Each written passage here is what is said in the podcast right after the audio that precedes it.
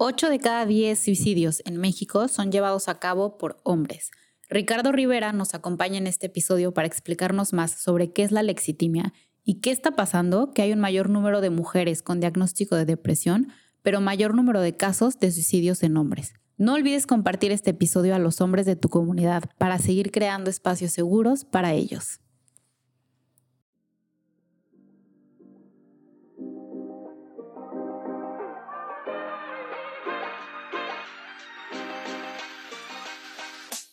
Tu cuerpo habla porque él cuenta la historia y merece ser escuchado. Aquí podrás comenzar a mejorar tu relación con él y con la comida a través de herramientas e historias. Yo soy Laura y yo soy Carla y hemos creado este espacio para hacer colectiva la experiencia y conectar.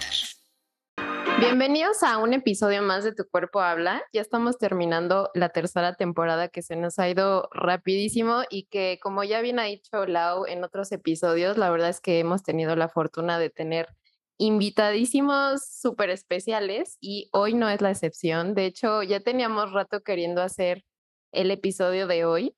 Tenemos a nuestro número cinco invitado hombre. La verdad es que en este podcast pues hemos tenido en su mayoría mujeres, pero sí nos ha interesado también temas que aborden el cuerpo, la salud mental, la salud física y pues no queremos dejar de lado el tema de las masculinidades y para eso tenemos hoy a un invitadazo, pero no sé si antes Lau nos quieras compartir algo. Yo nada más agradecerle a nuestro invitado de que está aquí hoy, un tema súper, súper importante. La verdad es que yo te conocí hace poco y debo confesar que desde que descubrí tu podcast empecé a devorar, o sea, creo que me eché como 48 horas escuchando episodio tras episodio porque de salud mental de por sí como que siento que todavía es un poco tema tabú. En hombres, bueno, o sea, muchísimo más. Mm. Y no soy hombre, pero de, o sea, por parte de todos los hombres y de lo que vivo y de desde mi parte, de verdad, gracias por este espacio, gracias por crear todo lo que has creado y súper emocionada. Tengo tantas cosas que quiero preguntarte y saber estoy muy, muy emocionada. Ah, ya sé. Su podcast está bien padre. Ahorita les vamos a decir. Y bueno, para empezar, queremos presentarles a Ricardo Rivera, que es conferencista y, y facilitador de círculos de hombres. Bienvenido, Ricardo, a Tu Cuerpo Habla. Muchas gracias por la invitación y gracias por permitirme estar aquí compartiendo estos temas que, como ustedes dicen, son muy necesarios, muy importantes, muy complicados a veces, pero totalmente necesarios, ¿no? Sí, totalmente. Y a mí me gustaría empezar el podcast con la pregunta que haces a tus invitados, que nosotros no solemos hacerla, pero ¿cómo estás el día de hoy, Ricardo? Uy, ¿cómo estoy? Feliz, emocionado, un poquito estresado por temas económicos. Ya hay algunos pagos por ahí pendientes que hacen falta para poder sentirme un poco más relajado, pero de ahí en fuera ando feliz, tanto del lado de trabajo, está llegando mucho trabajo, muchos hombres que se están acercando al, al proyecto, como también del lado amoroso ando, pero bien feliz también. Así ah, qué padre. coincido contigo en la parte de, de temas económicos. El estrés económico. Pero gracias por Sí, ya sé. Muy bien, gracias por compartir. Muchas gracias, Ricardo. ¿Y qué te parece si nos cuentas un poquito más de qué es Voices of Brotherhood y cómo lo empezaste? Uy, qué preguntota. Es. ya me atasqué. es, sí, en, en resumen, pudiera decir que Voices of Brotherhood es una organización, es un grupo enfocado en visibilizar y desarrollar la salud mental masculina mm. A llevar a nuestra cultura a tenerla mucho más en cuenta, en cómo es que tanto estereotipos como expectativas masculinas han llevado a un deterioro en la salud mental y emocional del hombre y cómo podemos empezar a trabajarlo de diferentes maneras, ¿no? Aportar herramientas, aportar espacios y aportar acompañamiento a los hombres de diferentes maneras, tanto en escuelas como en instituciones, en empresas, en diferentes espacios.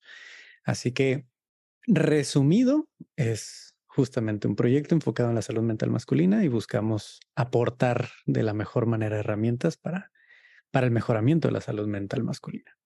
Oye, entonces mm. ya has participado en empresas, ¿ya hay empresas que les interesan estos temas? Muchas, Ay, justamente y más en estas fechas, a ahorita por ser junio y y este domingo, o sea, cuando sea que que lo escuchen este 18 de junio, pues va a ser el Día del Padre, y las empresas están Mm. haciendo más más eventos y conferencias sobre la paternidad Mm. consciente, cómo vivirla desde una masculinidad más sana, más positiva. Así que está habiendo mucho interés en estos temas. Ay, qué bonito, me da mucho muchísimo gusto, y más como mujer heterosexual que vive con un hombre y tiene hermanos, puros hermanos, y tiene papá. Como que sí, me me gusta mucho que tu tema cada vez vaya y la forma en la que lo abordas, que ya entraremos de lleno, eh, me gusta mucho cómo abordas este tema. Qué bueno que ya también empresas se están interesando. Así Sí, es. ahorita que te escuchaba, Ricardo, que dijiste hacerlo, o sea, como hacer más visible la salud mental de los hombres, yo pensé, hacerla visible, o sea, no sé si vivo en una burbuja donde la salud mental de los hombres no se habla, no se menciona y es totalmente tabú, pero Ujú. al menos desde mi punto de vista es empezar a hacerla visible. Creo que en mi burbuja no no se ve y no se escucha. para en varios espacios, así es. Yo tengo ahorita ya 6 años aproximadamente rodeándome de de estos espacios y la mayoría de mi círculo, por así decirlo, pues estamos totalmente involucrados en esto, ¿no? Así que Ujú. para mí sí se vuelve cierta burbuja en el que digo: "Okey, esto ya está progresando, ya está Mm. avanzando", pero luego sé de muchas personas que jamás, o sea. Hombres de 50, 60 años que llegan a nuestros círculos y que jamás habían escuchado nada al respecto, que nunca habían tenido un Mm, espacio donde hablar, que nunca habían tenido apoyo de nadie más. Y ahí es el recordatorio importante de hay muchos hombres y muchas personas que no han visto el tema de la salud mental masculina, así que hay mucho trabajo todavía por hacer. Oye, ¿y notas específicamente que se acercan más de algún rango de edad o es así variado? Sí, totalmente. Em, en estos últimos años ha sido más el acercamiento de de adultos jóvenes entre 20 y 30 años, eh, alrededor de los 30 principalmente, que vienen tanto de buscar una forma distinta de abordar la masculinidad, porque la mayoría vienen de 2 corrientes diferentes. Una desde la corriente más feminista, que tiene muchas partes en sí que nos aportan muchísimo el lo que está necesitando la sociedad, pero para muchos hombres se vuelve muy complicado el poder trabajarse a sí mismos desde ahí, que nace desde la mujer para la mujer, y hacia los hombres se vuelve un poco distinto, un poco diferente. Hay muchos hombres que vienen desde estos espacios y vienen con cierta confusión de: "Okey, ¿cómo lo hago?". Porque me han dicho Mm. muchas de mis mujeres de mi vida cómo hacerlo, pero siento que no empatizan con lo que yo estoy viviendo realmente, o Mm. no lo comprenden en su totalidad. Y luego otros hombres que vienen desde otra esfera, más llamada muy comúnmente la manósfera, el masculinismo y demás, que vienen ya con cierto en en muchos casos, no es que en esencia sea malo, sino que igual que en cualquier ideología tiene sus extremos, muchos de ellos vienen también con la confusión de por qué siento que la manera en la que he estado abordando la masculinidad viene desde un desde un resentimiento de que me han hecho a un lado como hombre, de que ya perdí el valor, que Mm. soy dispensable y Mm, y estoy ujú. buscando una nueva forma de verlo porque esta ya no me está ayudando, me está alejando de las personas, me está afectando. Así que muchos de los hombres que vienen son entre 20 y 30 años que están buscando una manera más neutral de de verse a sí mismos y más honesta, más humana, menos conflictiva con el resto del mundo y más Mm. abierta a vivirse de una manera más tranquila y en paz con con el Mm. entorno. ¿Crees que en general sea como el principal mensaje o el principal cuestionamiento que reciben en tu comunidad? Como el, ¿de qué manera puedo conectar conmigo mismo y con mi exterior de manera más como en paz, menos conflictiva? ¿Crees que sea lo principal? Sí, porque a fin de cuentas, el entorno es lo que nos da el termómetro de qué tan bien o mal estamos en nuestros hábitos y en nuestro Mm. relacionamiento. Uno puede estar solo y decir: "Yo estoy bien así", y y ya, ¿no?, aislado, pero somos seres sociales y necesitamos relacionarnos para estar en un bienestar emocional. En ese relacionamiento con otras personas, como se dice en la en la filosofía, yo me encuentro y me defino a través de la otredad, del otro, de la relación con el Ujú. otro. Y esas relaciones muchas veces se ven afectadas cuando traemos patrones que nos limitan en la manera de expresarnos, de mostrarnos, que tal vez vienen muy cargadas de estereotipos, de expectativas sobre nosotros, que nos diluyen, que nos llevan a diluirnos en nuestra identidad, en quién somos y cómo nos disfrutamos realmente.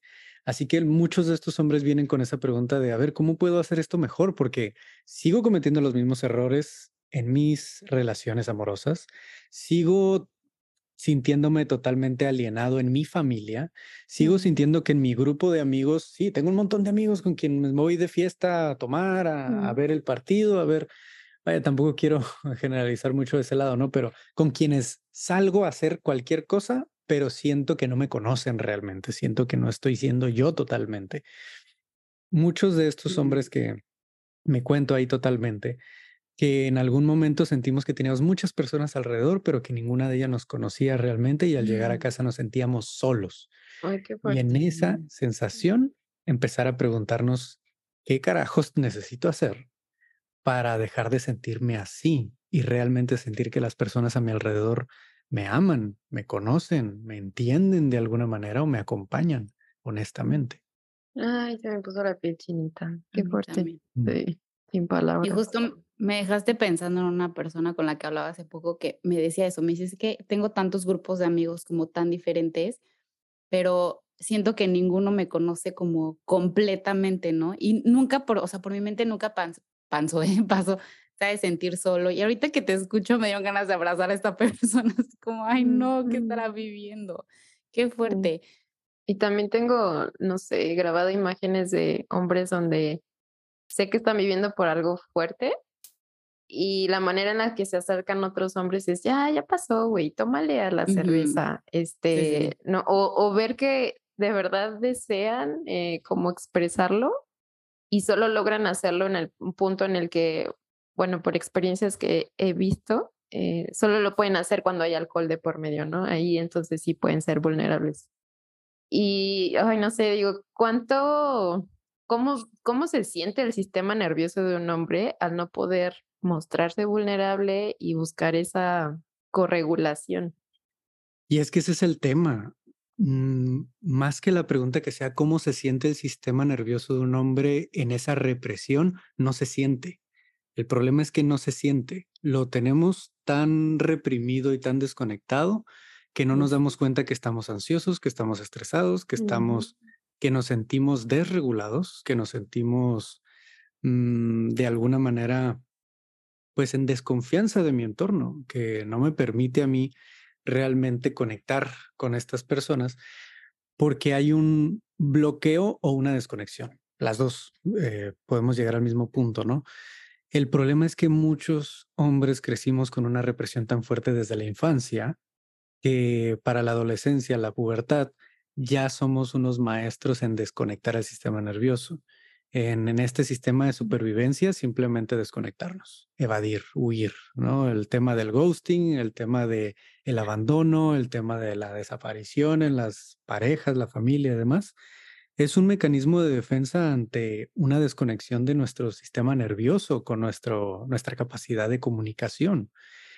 Si tantos años estuvimos desde pequeños, estuvimos, así como aprendíamos el lenguaje, aprendíamos en paralelo a reprimir emociones, es muy entendible de alguna manera y triste a la vez que a los 12, 13 años los hombres estamos en una estadística mucho mayor de, de pensamientos suicidas y depresión que las mujeres a ciertas edades por esa desconexión emocional, no porque estemos sufriendo más o menos, sino porque hay una desconexión emocional, una desconexión con el sistema nervioso para poder identificar esa situación.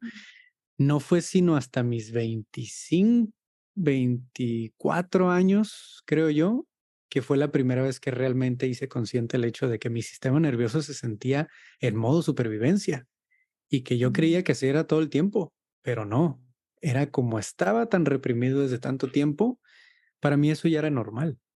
Para mí era totalmente normal el estar en un estado ansioso constante, un estado de hipervigilancia de, de mi entorno, creyendo que así tenía que ser, porque nunca había,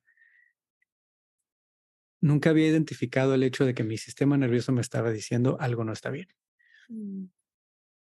¿Y cómo fue para ti eso? ¿Cómo, qué te ayudó y cuánto tiempo te llevó poder decir, oye, tal vez mi sistema nervioso no está muy regulado, que, que digamos que yo creo que está muy relacionado con por qué empezaste el proyecto que tienes, ¿no? Claro, porque vaya, de inicio, pues no tenía ni siquiera el vocabulario, ¿no? Para poder decir, ah, mi sistema nervioso se encuentra de esta manera. En ese entonces era, me siento bien, me siento mal. Y una de las primeras cosas que aprendí a hacer en ese entonces fue a respirar, a respirar conscientemente, hacer ejercicios de respiración que me ayudaran a, primero que nada, no regularme, a expresar, ¿no? Lo primero que me pasó a mí y que he visto que le pasa a muchos hombres la primera vez que hacen un ejercicio de respiración profunda es que se sueltan llorando. Mm. Y eso me pasó a mí. Dije, ¿por qué carajos estoy llorando si estoy haciendo un ejercicio de respiración en una llamada virtual, en una videollamada con un montón de desconocidos? ¿Por qué estoy llorando? ¿No? Y, Mm. y justo mi mentor en ese entonces, Connor Beaton, que tiene otro proyecto muy bueno de, de hombres, em, nos comentaba cómo es que es normal que surjan emociones que tal vez en el momento no nos explicamos, pero que llevan ahí mucho tiempo.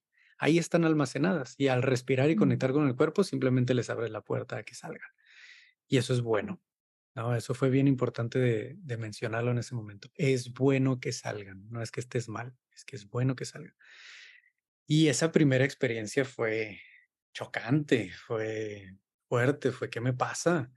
¿Qué sucede? Tan mal estoy que, que nada más con respirar tantito más profundo, ¡pum!, salen toda esta explosión. Mm. Hoy lo entiendo un poquito más de cómo es que en esa psicosomatización, cómo es que esas emociones se van somatizando y moviéndose hacia el cuerpo por procesos químicos y se almacenan en el cuerpo cuando no las expresamos. Me hace todo el sentido del mundo el cómo es que si reprimí por 20 años o 25 años ciertas emociones, pues en algún momento van a tener que salir. Y ojalá, y qué bueno en mi caso, qué bueno que fue de una forma un poco más consciente, pero ojalá en el caso de muchos hombres sea de esa manera para que no termine explotando, ya sea con una situación, eh, un episodio depresivo, un episodio ansioso, un episodio violento, un episodio de muchas formas que se puede dar esa, esa liberación. Y creo que a veces que la forma de, perdón, a veces la forma en que lo liberan es enojo, como que enojo es lo, la emoción que es aceptada a que un hombre sienta. Entonces, quizá en ese momento eh, la persona, el hombre siente tristeza, quizá se siente decepcionado y, o una gama de emociones, pero la que expresa es enojo, porque es la Sí. que es válida. ¿No? ¿Y sabes Mm. qué está pasando hoy en día? O sea, esa es la narrativa de hace unos años. El enojo es la única emoción válida para el hombre. Hoy en día no. Hoy en día ya no. Ahorita vemos un hombre enojado en redes sociales y ya lo juzgamos. Ya decimos, ah, no sabe gestionar sus emociones. Ah, porque ya ahorita hay un boom un poco más fuerte de salud mental en el Sí. que el ego espiritual, el ego del zen, ya nos está llevando a una mayor cancelación de los hombres enojados. Así que ya no solo es que, ah, pueden liberar a través del enojo. Ya no, ya Mm. no, ya no se puede liberar de una forma tan normal. Y no es que eso fuera bueno, tampoco es que el enojo sea malo, es que no Mm, hemos tenido herramientas para liberar esas emociones. Antes se hacía de muchas otras formas, había muchos hombres, y me cuento entre ellos, que golpeábamos la pared cuando estábamos enojados y ese dolor te ayudaba a calmarte un poquito, al menos a traerte al cuerpo. Me duele la mano, capaz y me la rompí, pero ya me traje al cuerpo de alguna forma. Fue mi forma de, no es Mm. que esté bien o mal, es que era la única herramienta que había y lo primerito que sucedía. Y hoy en día ya no, ya hasta se juzga a los hombres cuando tienen esa liberación que, que como decía ahorita, no es que esté bien, no es que esté mal, es que no tiene herramientas ese hombre y hoy en día ese enojo tampoco está siendo aceptado. Entonces, ¿qué estamos necesitando? Espacios donde realmente se abra las puertas a que cualquier emoción que necesite salir, tristeza, enojo, eh, preocupación, ansiedad, etcétera, pueda salir en un espacio seguro, en un círculo de hombres, eh, rodeado de otros hombres que entienden esa situación, que no se van a asustar cuando vean a un hombre golpear la cama o golpear el suelo o enojarse, gritar, lo que sea, porque saben lo que se siente, porque saben lo que es guardarse todo ese enojo y esa ira por mucho tiempo y que, como decían ahorita, de donde salió la pregunta, todas esas emociones acumuladas antes solían sacarla muchos hombres como ira. Ahorita ya la reprimen incluso todo eso. y necesitamos empezar a liberarlas de una forma que no, que no sea hasta que llegue hasta acá, nuestro, nuestro nivel, hasta la coronilla de, de, emociones, sino que empecemos a hacerlo más gradualmente. No necesariamente todos los días echarnos unos gritos extremos que asusten a los vecinos, sino gradualmente empezar a hacer check-in emocional de cómo me siento, cómo estoy, a quién le puedo hablar, con quién puedo platicar. Cada semana voy a terapia y me ayuda a liberar un poco voy a box, voy a correr, voy a hacer ejercicio, voy a yoga, voy a meditar, hacer. ¿De qué forma estamos realmente teniendo una válvula de alivio para nuestras emociones para que no se sigan acumulando y que no tengamos que llegar a un punto en el que digamos, ok, ¿a qué emoción necesito transmutar todas estas emociones que sea aceptable? No. ¿De qué forma puedo empezar a hacerlo poco a poco para no llegar a ese punto? Mm, me encanta. Ay, sí. Qué fuerte esto que dices, Ricardo, y gracias por mencionarlo, porque creo que va tanto para mujeres como para hombres, ¿no? Obviamente estamos hablando de hombres y queremos enfocarlo para allá, pero sí ya está como todo este boom de salud mental, de ya hagas lo que hagas, te muevas como te muevas. Es red Eres señalado, ¿por qué no lo hiciste bien? O si vas a terapia, ¿por qué te enojaste si ya vas a terapia? ¿Por qué no? ¿Por qué me alzas la voz? Y yo, ya no puedes hacer nada porque ya vas a terapia o porque ya, estás en un círculo de hombres o ya lo estás trabajando. Y como decías, ¿no? Qué importante por empezar a, a validar y es tener estos espacios seguros de empezar a liberar poco a poco. Y me recordaste, ya no sé si fue en el capítulo que grabamos con Fer Cornejo o es que ella es mi psicóloga, o si alguna vez lo mencionamos juntas, pero mm. como me decía, me explicaba, es que para el sistema nervioso, o sea, menos es más, ¿no? Como que queremos hacer cosas muy grandes, pero muchas veces el sistema nervioso lo que necesita es pequeños movimientos, pequeños ajustes, que si la respiración, una práctica de box, no tiene que ser como decías ahorita, como todo tan drásticamente, e irle dando poco a poquito em, al sistema nervioso. Y no quiero decir, bueno, no sé si decirlo de esta manera, pero ¿cómo podríamos integrar a esta parte de ira, como esta parte de enojo, de restringir emociones, que cuando, lo, cuando te escuchaba pensé, soy un hombre. soy un hombre totalmente, pero ¿cómo podríamos o cómo los hombres pueden empezar a integrar esta energía femenina o igual y no femenina, pero cómo justamente conectar con el cuerpo y conectar con las emociones? Ahorita estamos viviendo una situación de confusión en el que, confusión colectiva, en el que estamos cuestionando ya el hecho de que si masculino, femenino es hombre y mujer, en el que nos estamos dando cuenta que todos tenemos diferentes energías, que a fin de cuentas son términos que hemos creado para identificar partes de nosotros, partes humanas, que, no necesariamente tienen que ser de uno u otro, que en los extremos se tienden a ver más en hombres o en mujeres, pero todas las tenemos y es sano conectar con ambas partes. El problema surge cuando rechazamos una de las dos y hoy en día vemos a muchas mujeres que rechazan la feminidad también que rechazan su parte más suave. ¿Por qué? Porque estamos en una cultura hipermasculina que en la que el éxito requiere que tú seas productiva y por ende la, la narrativa de lo que es una mujer empoderada es aquella que llega a ser CEO. O sea, te das cuenta que eso le conviene al sistema, que todos busquen hacer eso hacia allá, pero no es que te salgas de esa idea, es que te adecuaste a ella y estás teniendo éxito en ese mismo sistema, ¿sí? Hipermasculino. Así que no es que sea malo o bueno, es que estamos confundidos en cuanto a qué nos hace bien y qué, y qué no tanto, y cómo es que tanto hombres y mujeres necesitamos conectar con ambas partes, conectar con la firmeza y dirección que nos da una energía masculina, como la suavidad y la gentileza que nos da una energía femenina. Todos lo necesitamos. Hoy vemos mucho el tema de catarsis. Ahorita que hablaban de la psicología y de la salud mental y demás, vemos a mucha gente queriendo buscar catarsis, catarsis, catarsis, catarsis, gente metiéndose al hielo, gente yéndose a un retiro por varios días, rompiéndose así totalmente. Otra vez, no es que sea malo o bueno, es que si solo buscamos esas catarsis, estamos haciendo lo mismo, que es lo que decías ahorita, Laura, que hay que buscar formas más habituales de hacerlo en nuestro día a día. Si lo hacemos solo en el retiro, en la catarsis donde lloro y demás y todo, pero luego regreso y tengo los mismos, los mismos hábitos, los mismos hábitos de pensamiento, de, de cuidado personal, de cuidado físico y demás, voy a volver a acumular todo eso que voy a necesitar otro retiro para volver. O sea, los retiros no son para estar yendo dos, tres veces al año. O sea, qué padre y qué bonito, conoces gente genial ahí y los videos que graban, uff, están geniales. los reels. Están, sí, los reels, los TikToks sobre los retiros, gritando. Yo, yo hago esos retiros, yo, o sea, yo voy a esos retiros, me encantan. Pero tenemos que tener mucho cuidado de que no nos volvamos dependientes de una catarsis en lugar de tomar responsabilidad de realmente llegar a casa y decir qué necesito empezar a trabajar, en qué necesito empezar a hacer pequeños pasos para dentro de un año realmente haberme movido algunos kilómetros adelante, mínimo un kilómetro adelante en mi desarrollo personal. ¿Qué necesito hacer hoy? Tal vez hoy necesito escribir dos renglones en mi cuaderno, en mi libreta sobre cómo estoy.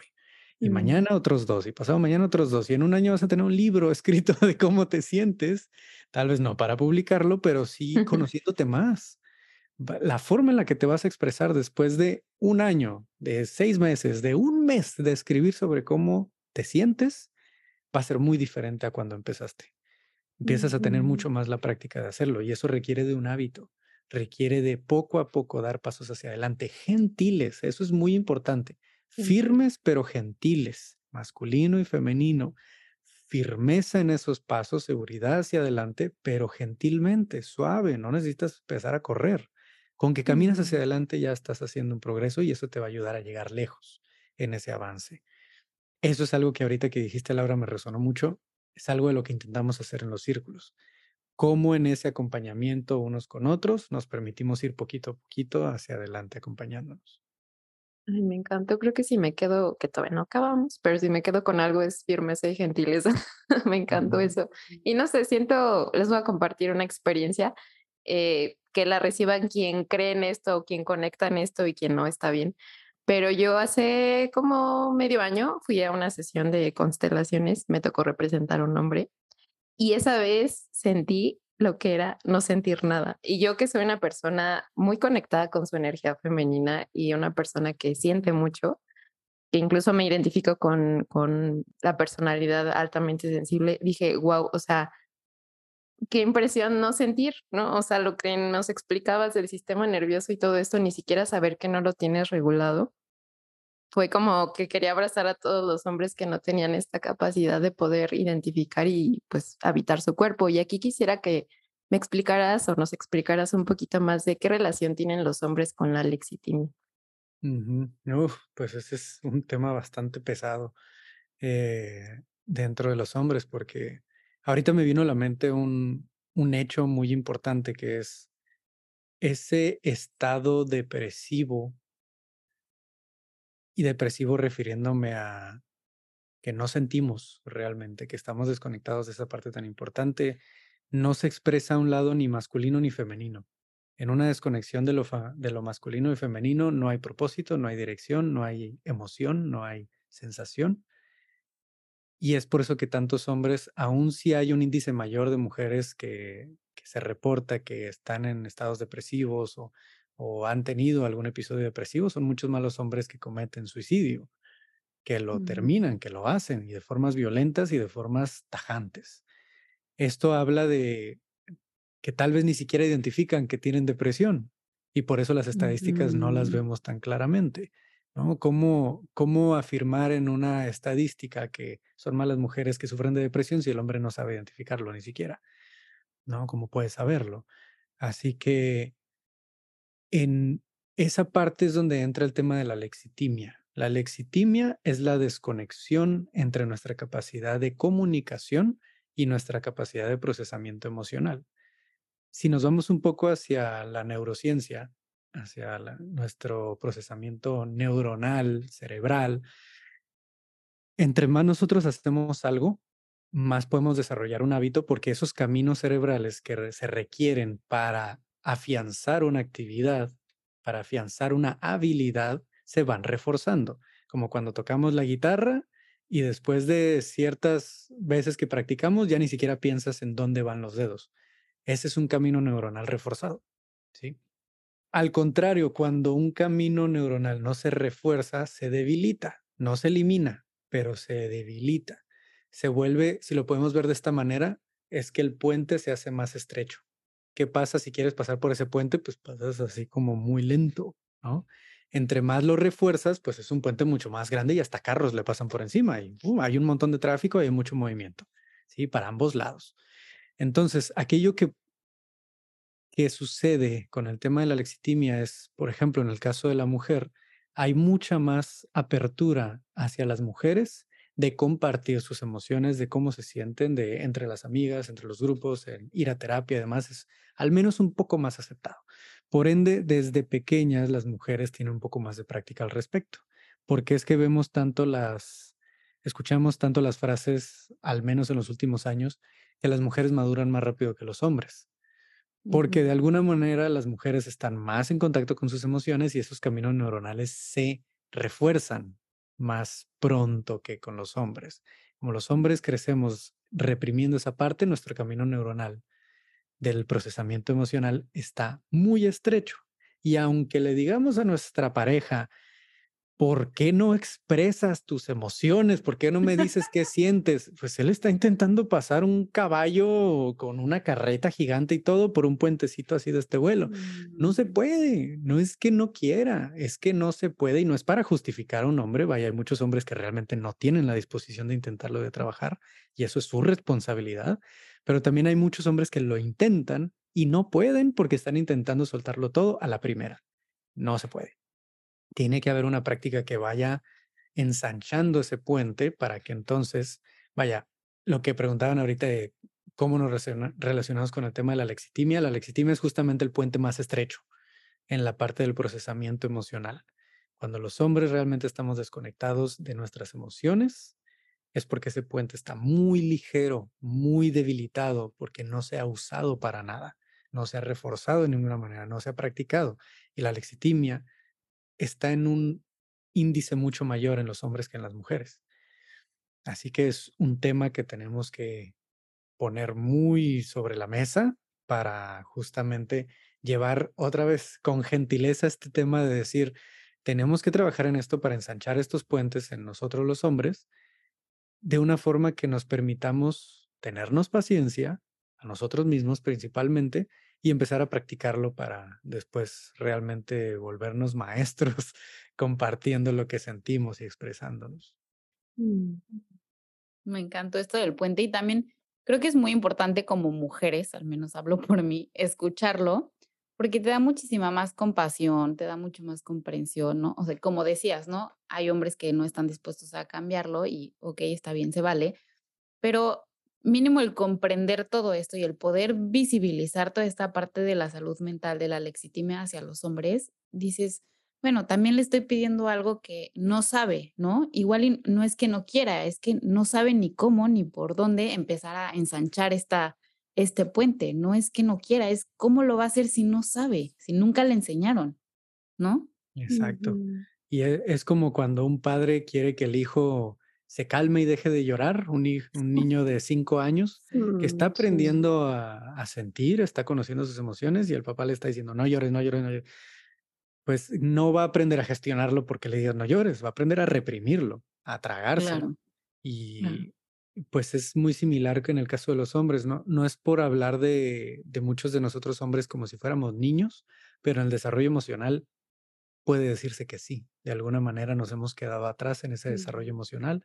Hay muchos hombres que ya lo están trabajando y que son maestros de la gestión emocional, o sea, que admiro muchísimo. Sin embargo, hace mucha falta a nivel social, colectivo, el empujar esto, el realmente movernos no solo hacia la parte racional, sino también emocional, la parte más intuitiva, para que pues podamos realmente procesar todo esto de una mejor forma.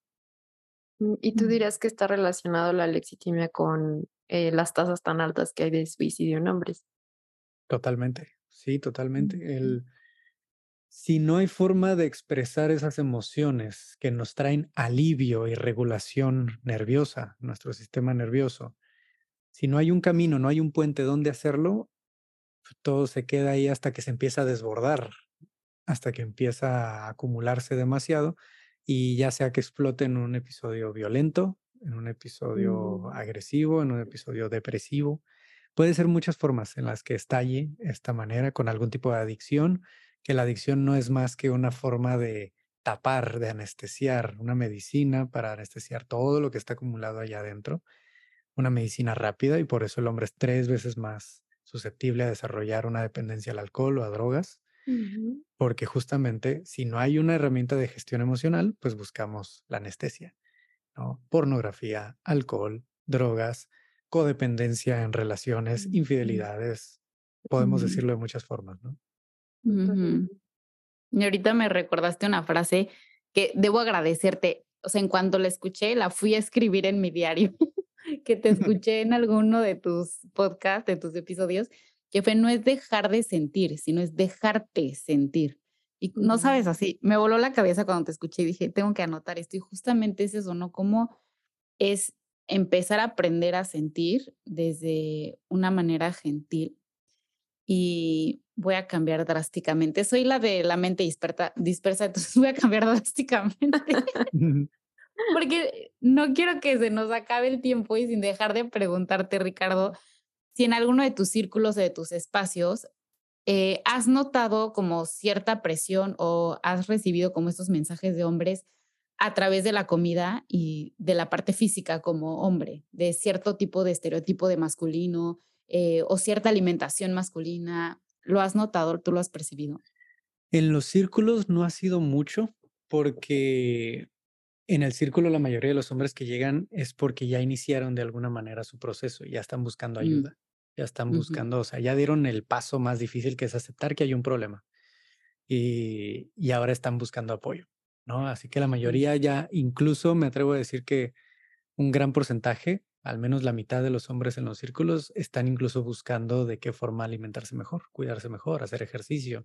Es algo que hacemos mucho, nos preguntamos en la mañana en los grupos de WhatsApp, de hecho aquí tengo varios mensajes de cómo les fue en la mañana en la rutina matutina. Ah, me levanté, respiré, medité, hoy no me pude levantar, hoy me mm. siento, hoy fue a llevar a mis hijos y hablamos de cómo nos sentimos, así como ya hay un proceso.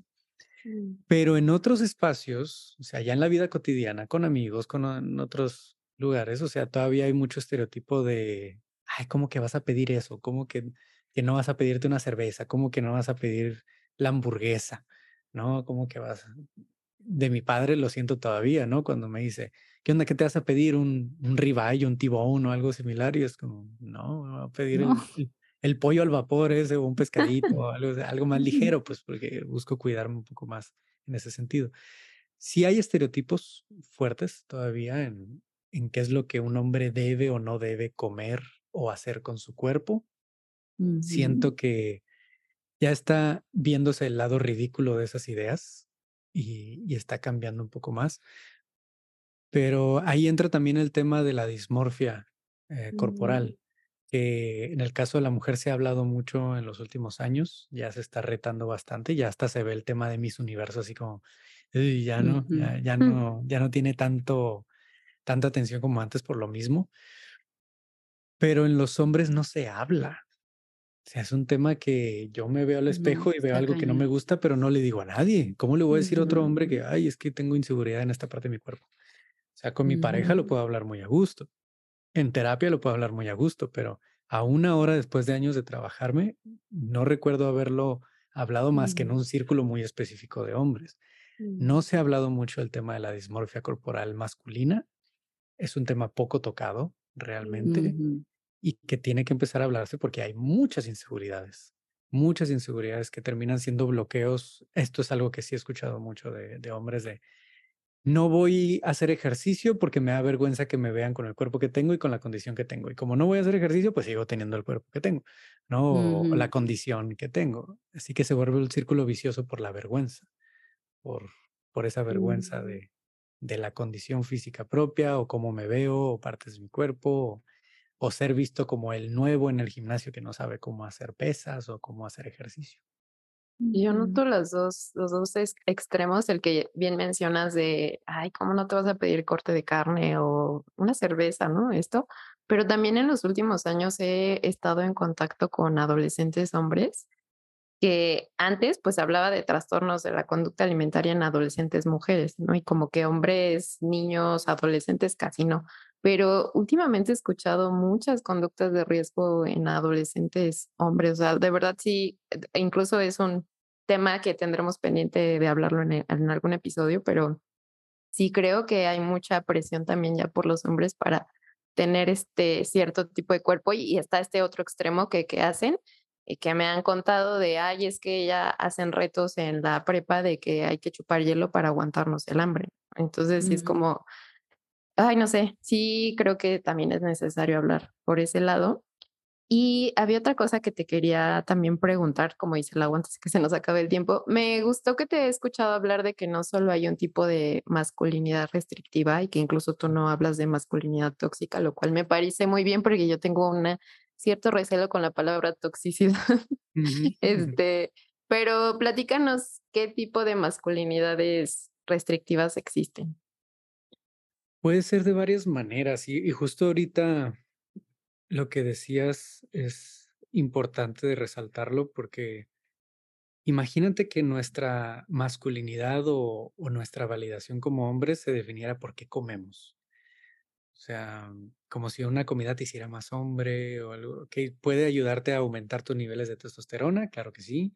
Te puede ayudar a verte más viril o más fuerte o mm, modificar el cuerpo de alguna forma, sí sentir más deseo sexual dependiendo de lo que, que también, pero validación como tal de una masculinidad, si pudiéramos definirlo de una forma, y eso es algo que he pensado mucho, si realmente la alimentación tuviera algo que ver con la masculinidad, yo creo que sería más desde un cómo te estás cuidando tú y siendo consciente y responsable con tu cuerpo y tu alimentación. Eso habla más de una masculinidad fuerte que el que tengas que comer algo específico, el que comas carne.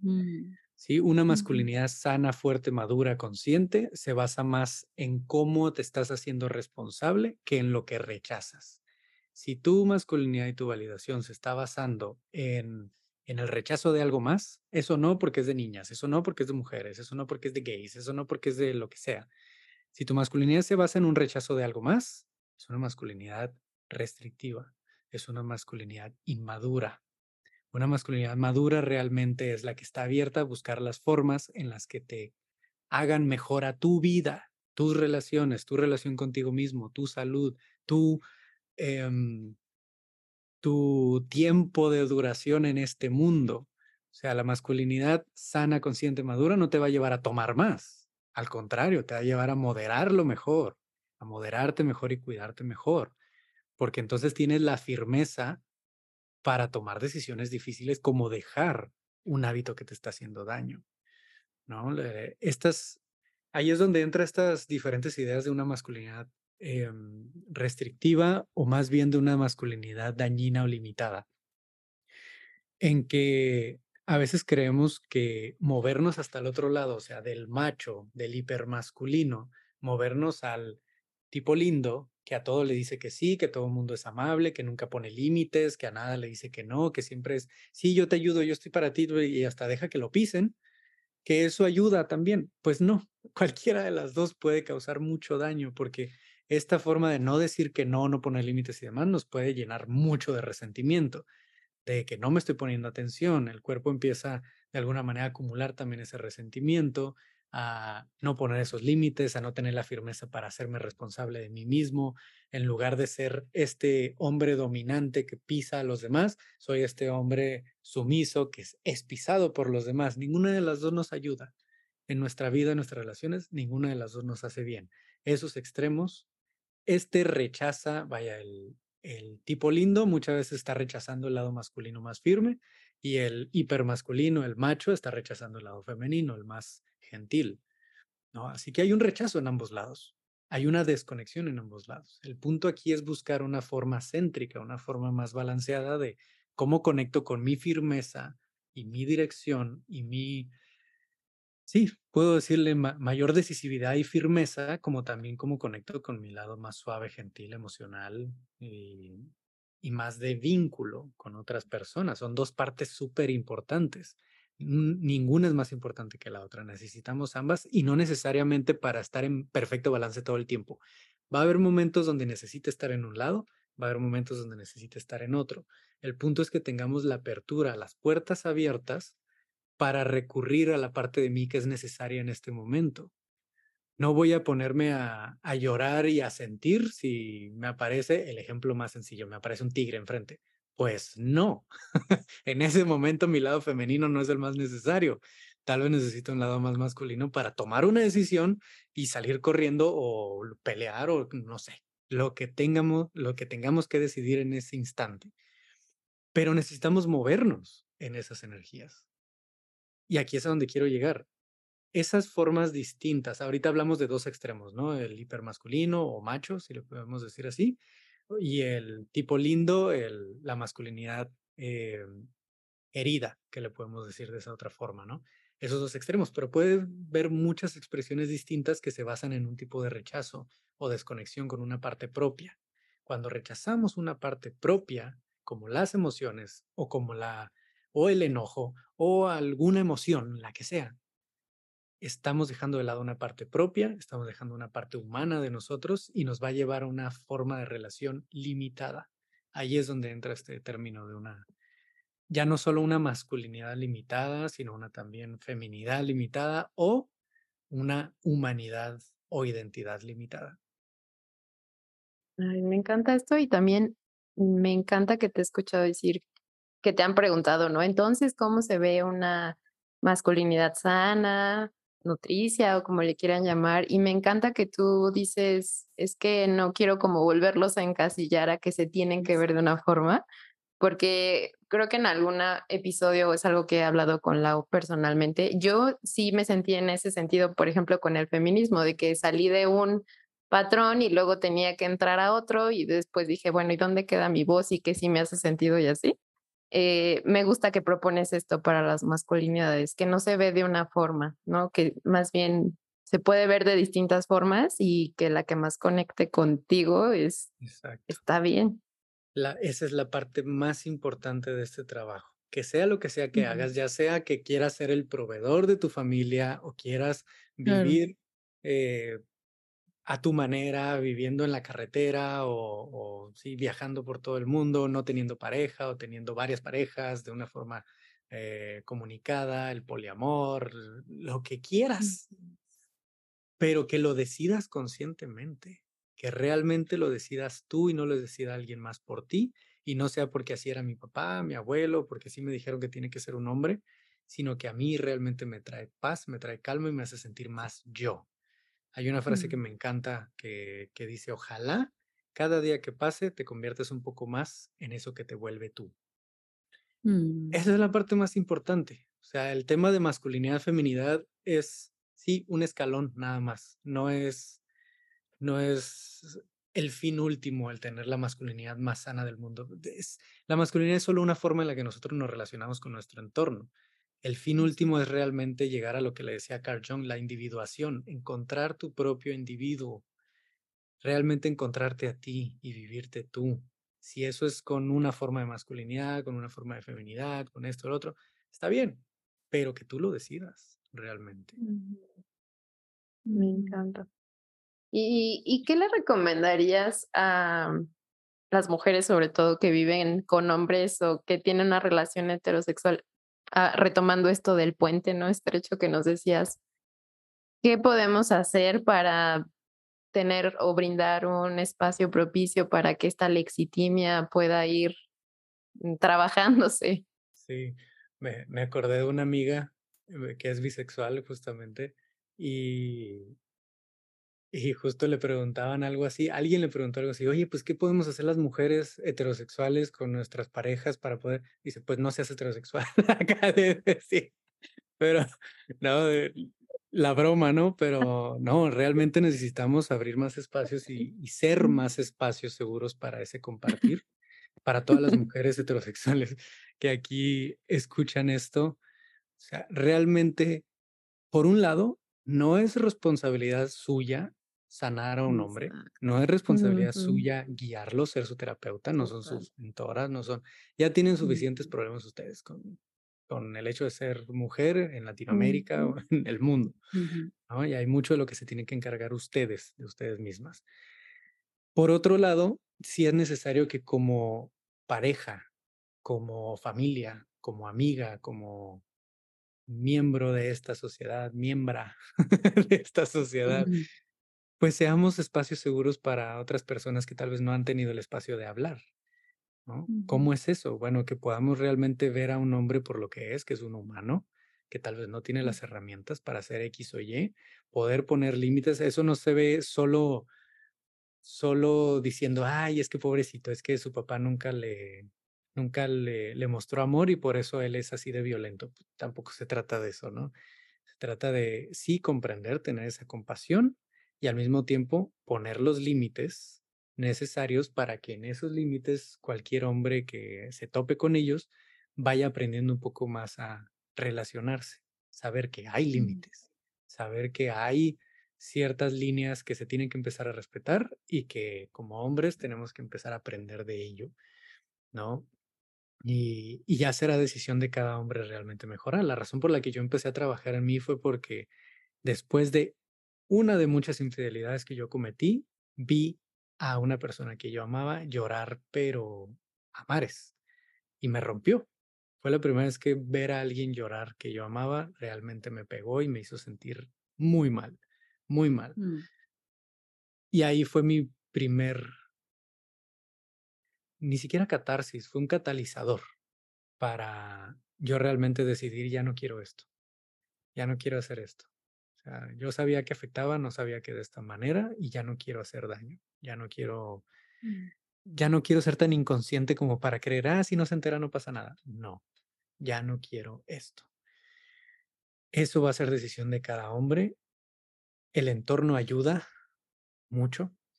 Si eres pareja de un hombre que ves que, que no habla mucho las cosas, permítete tú hablar las cosas y preguntarle cómo está. No para exigirle, dime cómo estás, sino para empezar a generar el hábito de preguntarle cómo estás, cómo te sientes. Mm. Y que solo vaya haciéndolo. Me encantó, me encanta este equilibrio entre, de nuevo, ¿no? Como firmeza en poner límites, porque sí, la verdad es que a veces la mejor manera en la que le puedes ayudar a la otra persona es poniendo límites y al mismo tiempo brindar un espacio seguro para cuando la persona está pasos pequeños aprendiendo a hacer esto. Me gusta. Gracias por eso. Y para los hombres que quieren encontrar un espacio seguro, busquen un círculo de hombres. Les puedo decir, vayan a terapia, pero para muchos la terapia que es uno a uno es muy retadora, porque ahí sí es, sí o sí, estás de frente y confrontando. En un círculo de hombres a veces tienes, y más en un círculo virtual, tienes chance de no prender la cámara, de estar ahí atrásito y escuchar a los demás. Eso es más que suficiente de entrada. Simplemente escuchar a otros, escuchar a otros hablar, hay muchos que llegan a los círculos diciendo, ay, yo nada más venía a ver qué pasaba, pero los escuché, escuché a dos, tres y me identifiqué y ahora quiero hablar, ¿no? Y está bien. O sea, la forma en la que te funcione a ti como hombre para dar tu paso cero, el paso así pequeñito, pero un paso, el que sea para ti gentil y firme, como habíamos dicho ahorita, ¿no? de, de empezar a avanzar hacia adelante haciendo algo distinto apoyándote a alguien más de una forma que no sea demasiado para ti, que realmente sea incómodo, pero un poco hacia adelante. Mm, incómodo, pero seguro. Exacto. Mm, qué bonito. les recomendamos que escuchen el episodio de Per Cornejo. ¿Te acuerdas qué episodio es? No, no me acuerdo. Pero se los dejamos en las notas del episodio, porque sí, justamente hablamos mucho sobre este, el sentir, el ir paso a pasito, y creo que se podrán complementar muy bien. También les recomiendo que escuchen el, hoy no me acuerdo, a ver, denme un segundo, el 39, que es el de Abraham Díaz, donde hablamos sobre violencia estética justo en hombres y esto de que el hombre se tiene que ver de cierta forma y todo lo que pueden llegar a hacer para lograr eso. Entonces, también les recomendamos que complementen este episodio con eso. Y pues de de verdad, muchísimas gracias, Ricardo. Estoy, quiero seguir platicando y escuchándote y haciéndote miles de preguntas, pero bueno, se nos acaba el tiempo. Pero no sé si nos queda, haya algo que se nos haya ido, que se nos esté olvidando, algo que quieras decir más o cerramos. No, simplemente cerrar con esto que habíamos comentado, ¿no? De, de para empezar ese proceso no necesariamente tiene que ser una catarsis gigante. Para muchos lo es. Y para muchos es muy incómodo porque termina siendo una ruptura, termina siendo el fallecimiento de un ser muy querido, termina siendo la separación de la pareja que se lleva a los hijos, la dificultad y, el distanciamiento de los hijos, ya con padres más mayores, termina siendo una catarsis que no necesariamente tendríamos por qué pasar para empezar a hacer cosas distintas. Podemos hacerlo desde antes de ese momento, de esa crisis. Mm. Mm, me encanta. Muchísimas gracias, Ricardo. Y antes de que te nos vayas y nos cuentes de tu podcast, de tus redes sociales, te queremos hacer la pregunta final que le hacemos siempre a nuestros invitados, que es, si tu cuerpo te hablara hoy, ¿qué te diría? Me diría, ponte a estirar, andas muy tieso. Eso me diría ahorita. Sí, ah, lo he traído muy activo, lo he estado moviendo más últimamente, mm. lo he estado cuidando un poquito más y siento que está contento del movimiento que le he dado y le falta un poco más de descanso y sí me diría, oye, ya mm, vete a dormir tempranito y mm. estira un poquito más. Eso es lo que me diría. Estirar y descansar. Muy bien. Y pues ahora cuéntanos dónde te podemos encontrar, tu página web, tus redes sociales, este, tu podcast, todo. En todas las redes sociales me pueden encontrar como Voices of Brotherhood. El proyecto lo pueden encontrar como Voices of Brotherhood, Voces de Hermandad en inglés. Y nuestro podcast lo puedes encontrar como El Hombre de Hoy en cualquier mm. plataforma de podcast. Perfecto. Me encanta aparte el nombre es de tu círculo de hombres. Está muy padre. Ay, pues muchas mm. gracias, Ricardo. Este, ya estábamos esperando por esta plática desde hace yo creo que la temporada uno. ya se nos hizo. Y pues te mandamos un abrazo enorme. Eh, espero de verdad que más hombres se vayan uniendo que bajen los porcentajes de suicidios en hombres, que la lexitimia ya pudiera ser un tema del pasado. Pero bueno, te admiro mucho por el trabajo que haces. Gracias por este espacio. Sí, totalmente la admiración hacia ti. Y a todo tu equipo de trabajo. Carla y Laura, gracias por la invitación. De nada, te mandamos un abrazo. Nos vemos en el siguiente episodio. Chao. Nos encantaría que nos escribieras a nuestras redes sociales tu opinión sobre este u otro episodio que te haya gustado. No olvides que nos puedes encontrar como arroba tu cuerpo habla podcast en Instagram y Facebook. Y para que no te pierdas ninguno de nuestros episodios, no olvides suscribirte y calificarnos.